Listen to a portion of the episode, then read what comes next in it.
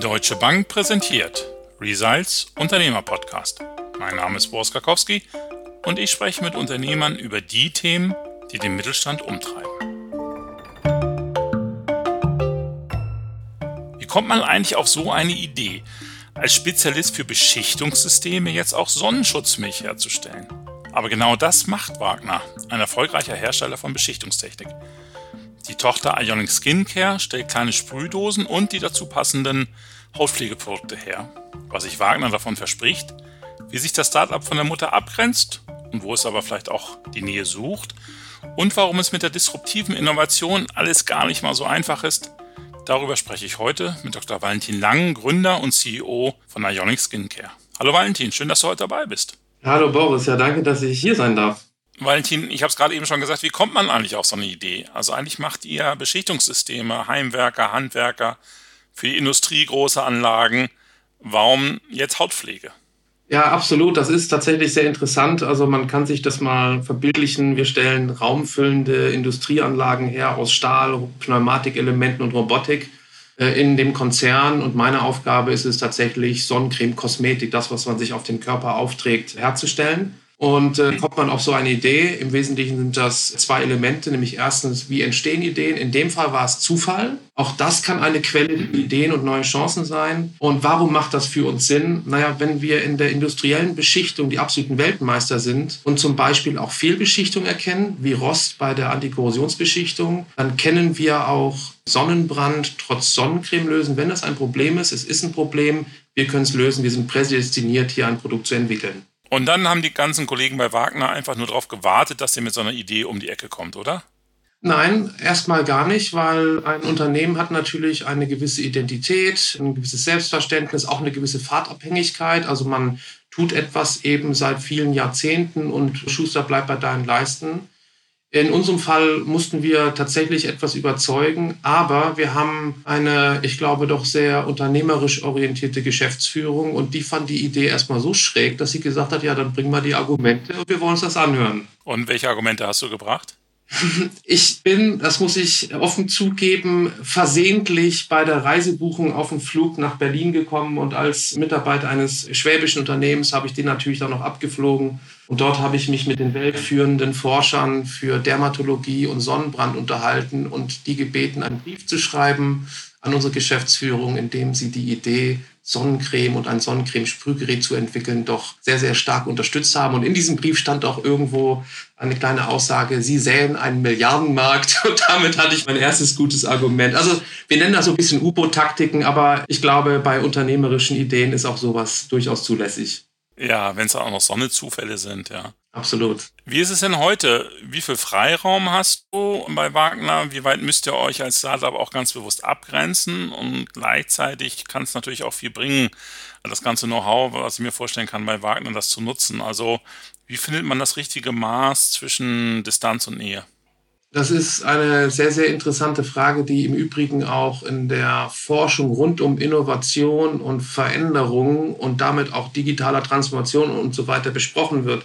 Wir sind seit 2013 ja an dieser Sonnencreme-Idee dran und Nähe ist immer auch verbunden mit, mit Kontrolle, möglicherweise auch mit absolutem Enthusiasmus und lange Leine ist dann ein Zeichen von Vertrauen. Also wir haben unterschiedliche Phasen durchgemacht. Aktuell sind wir ein ausgegründetes Unternehmen. Wir nennen uns Corporate Startup, also eine Mischung aus den hochagilen unternehmerischen Organisationen, die man typischerweise in Berlin kennt. Gleichzeitig aber noch haben wir Verbindung zum Mutterunternehmen über Shared Services. Das gibt uns so eine Twitter-Rolle.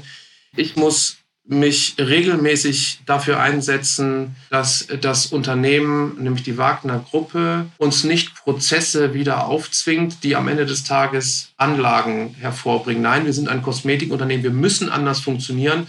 Und insofern ist das immer tagtäglich so ein bisschen Verhandlung. Ab und zu gibt es auch mal Konflikte, aber das gehört dann einfach zum Veränderungsgeschäft dazu. Mhm. Wann lässt Wagner mehr Leine? Wann wird die Leine kürzer? Was muss da passieren?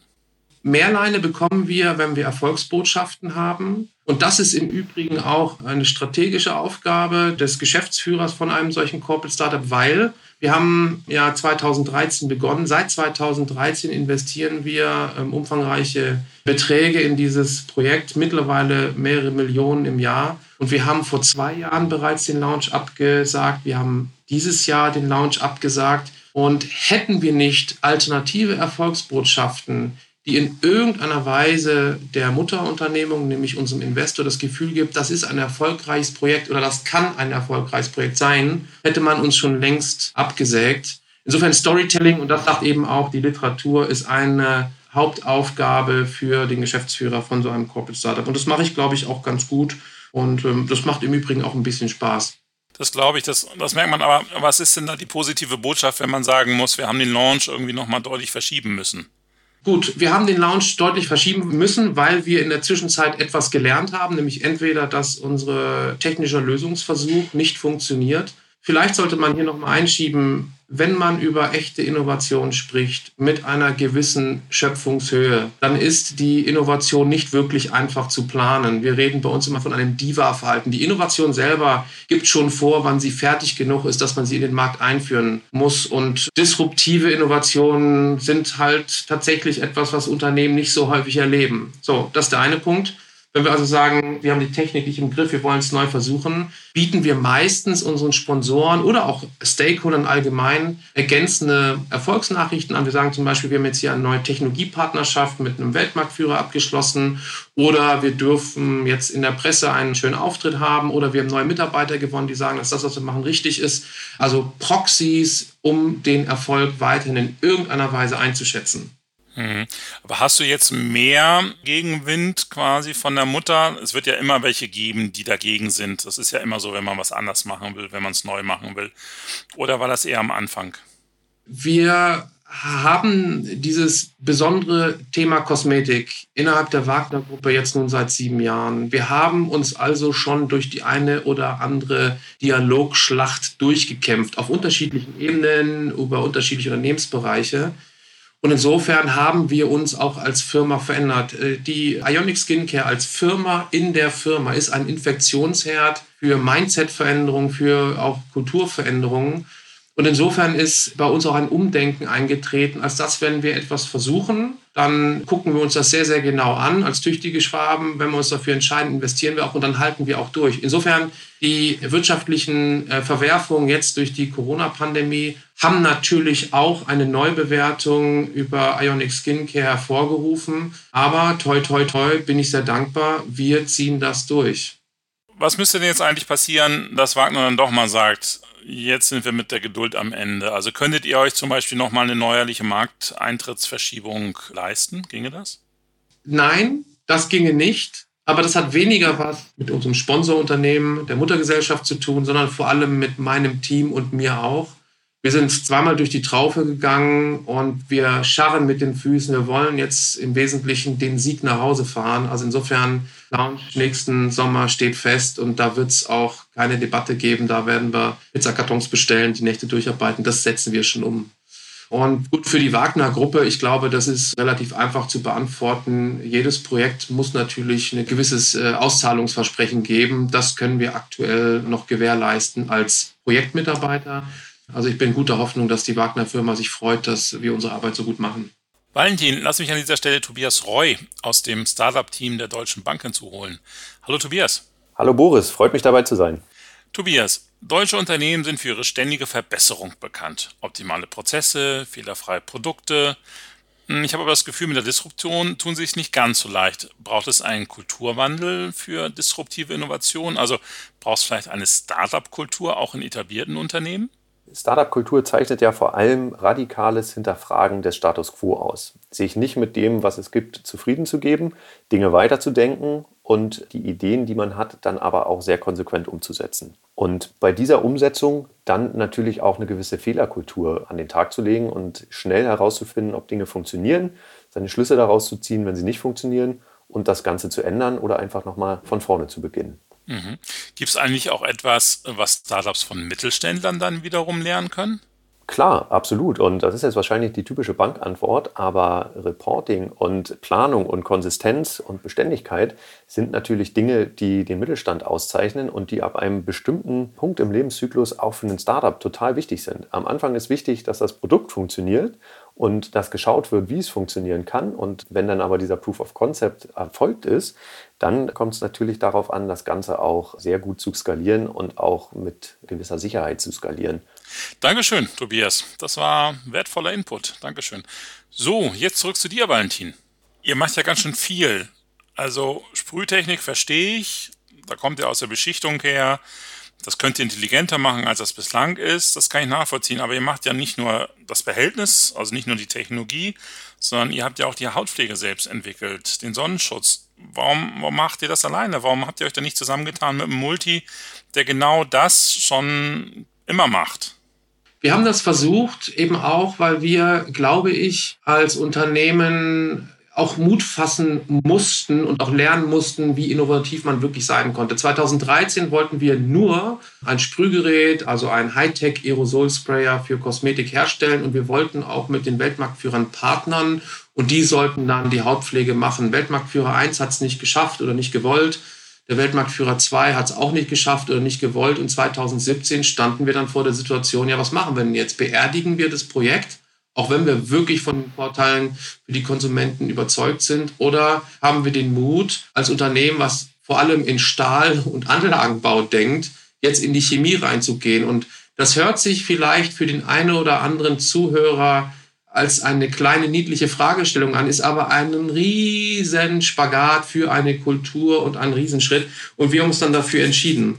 Systemintelligent, klar. Wenn wir mal über die Digitalisierung sprechen und auch über Produktpersonalisierung, ist ja die Nutzung eines Produktes durch den Konsumenten eigentlich der Zeitpunkt, den jeder Konsument eigentlich beobachten will, äh, jeder Verbraucher beobachten will, weil genau dort kann er erfahren, wie der Konsument mit dem Produkt interagiert.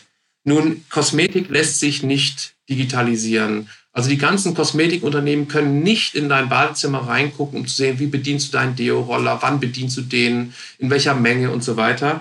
Unser Ionic Sprayer hat aber die Sensoren. Wir erfassen die Daten, wenn der Verbraucher das will. Und damit wissen wir auf einmal mehr als die Weltmarktführer in der Hautpflege. Und unsere Vision ist von sechs Hauttypen, die aktuell unterschieden werden, über Datenerfassung und Datenanalyse zu acht Milliarden Hauttypen hinzukommen. Dann können wir nämlich dann auch in die Produktmassenpersonalisierung reingehen und das wird dann richtig spannend. Also es dreht sich nicht nur um Kosmetik an sich, sondern wir wollen tatsächlich die Haut, den internationalen weltweiten Hautpflegemarkt digital disruptieren. Und das als Anlagenbauunternehmen irgendwo im Schwabenland unten am Bodensee, das ist schon echt eine Story.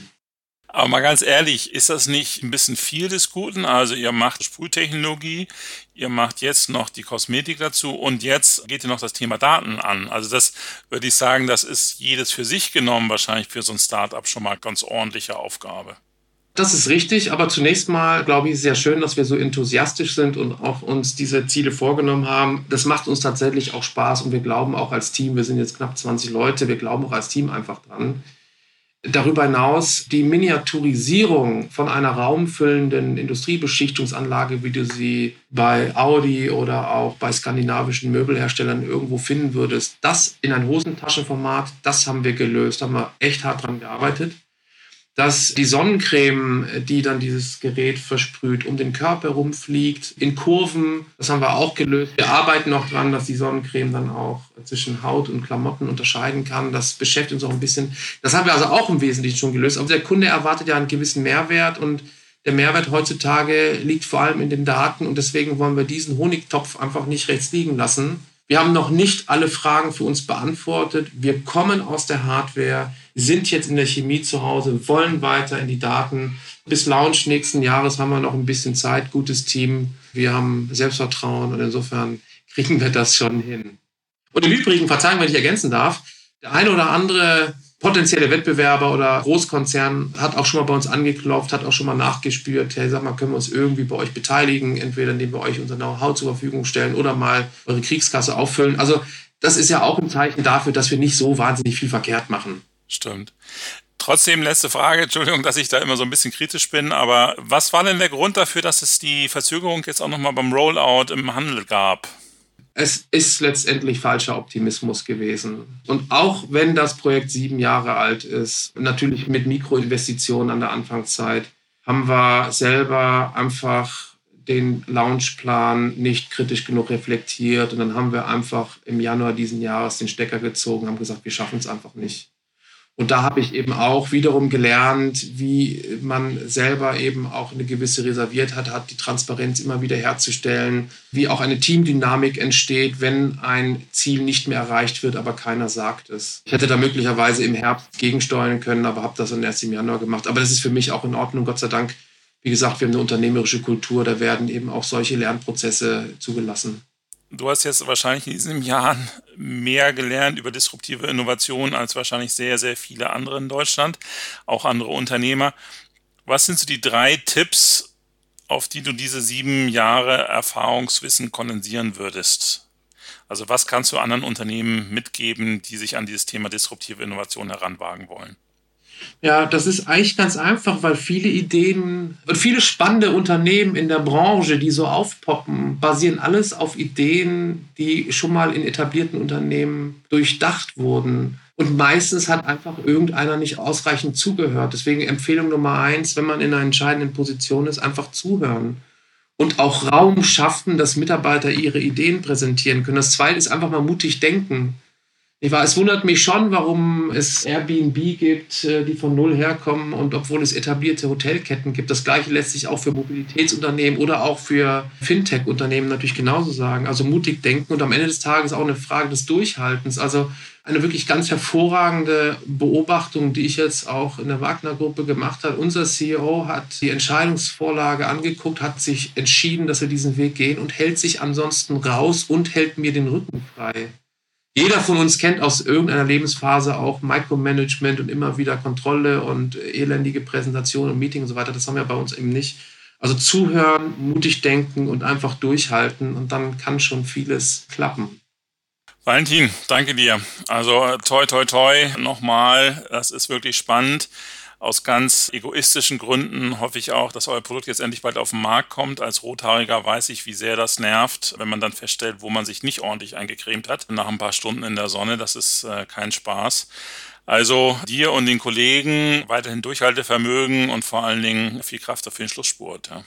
ja, danke dir, gebe ich weiter und schön, dass wir miteinander gesprochen haben. Ebenso, hat mich gefreut.